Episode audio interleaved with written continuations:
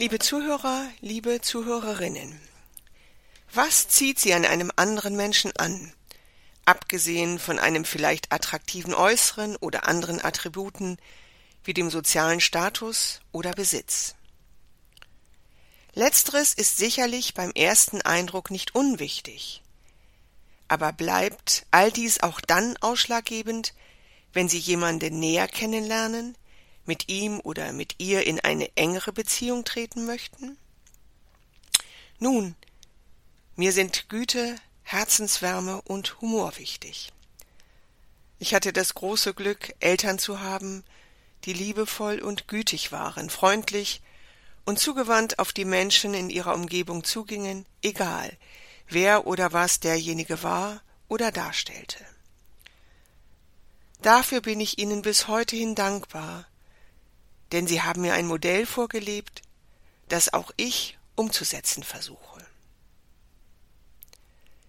Der Losungstext für heute lautet Ich freue mich und bin fröhlich über deine Güte, dass du mein Elend ansiehst und kennst die Not meiner Seele. Diese Verszeile ist dem Psalm 31 entnommen, sie steht dort im Vers 8. Gemeint ist hier Gott selber, der sich gegenüber dem Psalmisten voller Freundlichkeit und Güte gezeigt hat. Und es war kein auf Rosen gebettetes Leben, auf das dieser Beter zurückblickt, sondern er berichtet von krisengeschüttelten Zeiten, in denen es galt, sich zu bewähren. Der Psalmbeter wurde verfolgt und bedroht, ihm war Angst und Bange, ja, er musste sogar um sein Leben fürchten. Wir erfahren nicht, wer diejenigen waren, die ihn bedrängt hatten, noch was die Ursache eines scheinbar heftigen Konfliktes war. Aber klar ist, ohne die Hilfe Gottes hätte der Beter die Kraft zum Widerstehen verloren, keine Chance gegenüber seinen Widersachern gehabt, stände er vor dem Scherbenhaufen seiner Existenz. Dieser glaubende Mensch durfte erfahren, Gott ist nicht taub. Er hört das angstvolle Rufen der Seinen, kommt ihnen zu Hilfe und rettet sie aus großer Bedrängnis. Deshalb kann der Psalmist auch voller Dankbarkeit sagen, aus deinem Vorrat von Güte können alle leben, die bei dir Zuflucht suchen vor den Menschen. Ist das nicht ein mutmachendes Wort, geprägt von tiefem Vertrauen zu einem väterlichen Gott?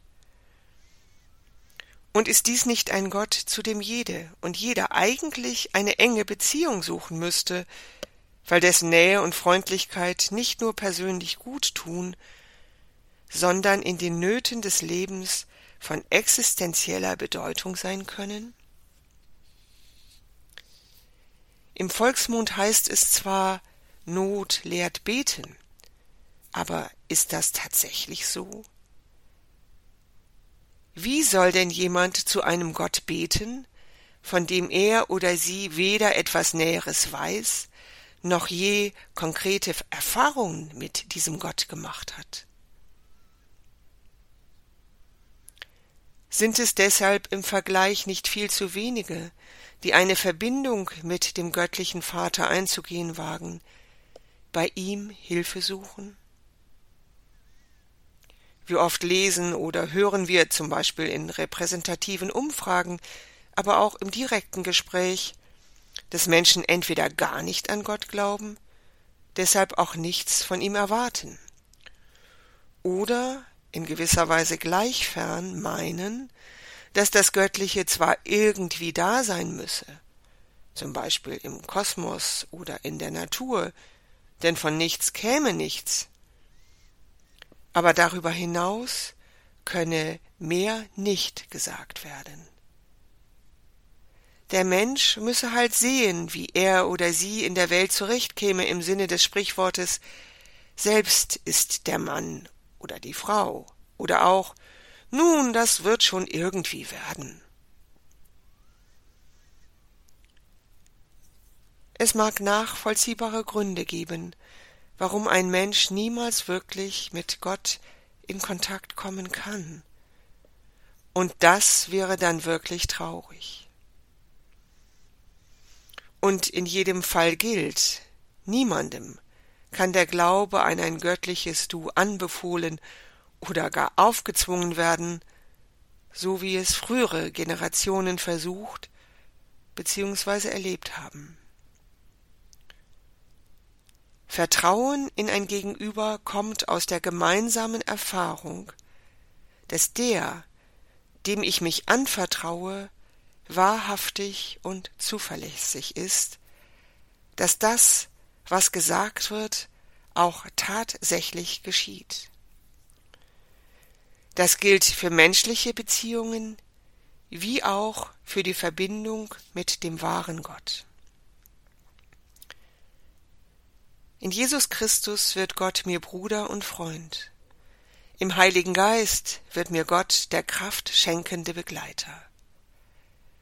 Und aus dieser Erfahrung erwächst ein Glaube, der sich auch in den dunklen Tälern des Lebens als tragfähig erweisen wird. Der heilige Augustinus sagt es in seinen Bekenntnissen aus dem vierten Jahrhundert nach Christus wunderbar so. Geschaffen hast du uns auf dich hin, o Herr, und unruhig ist unser Herz, bis es Ruhe findet in dir. Diese Ruhe des Herzens wünsche ich Ihnen immer wieder. Bleiben Sie behütet. Ihre Annette Hollmann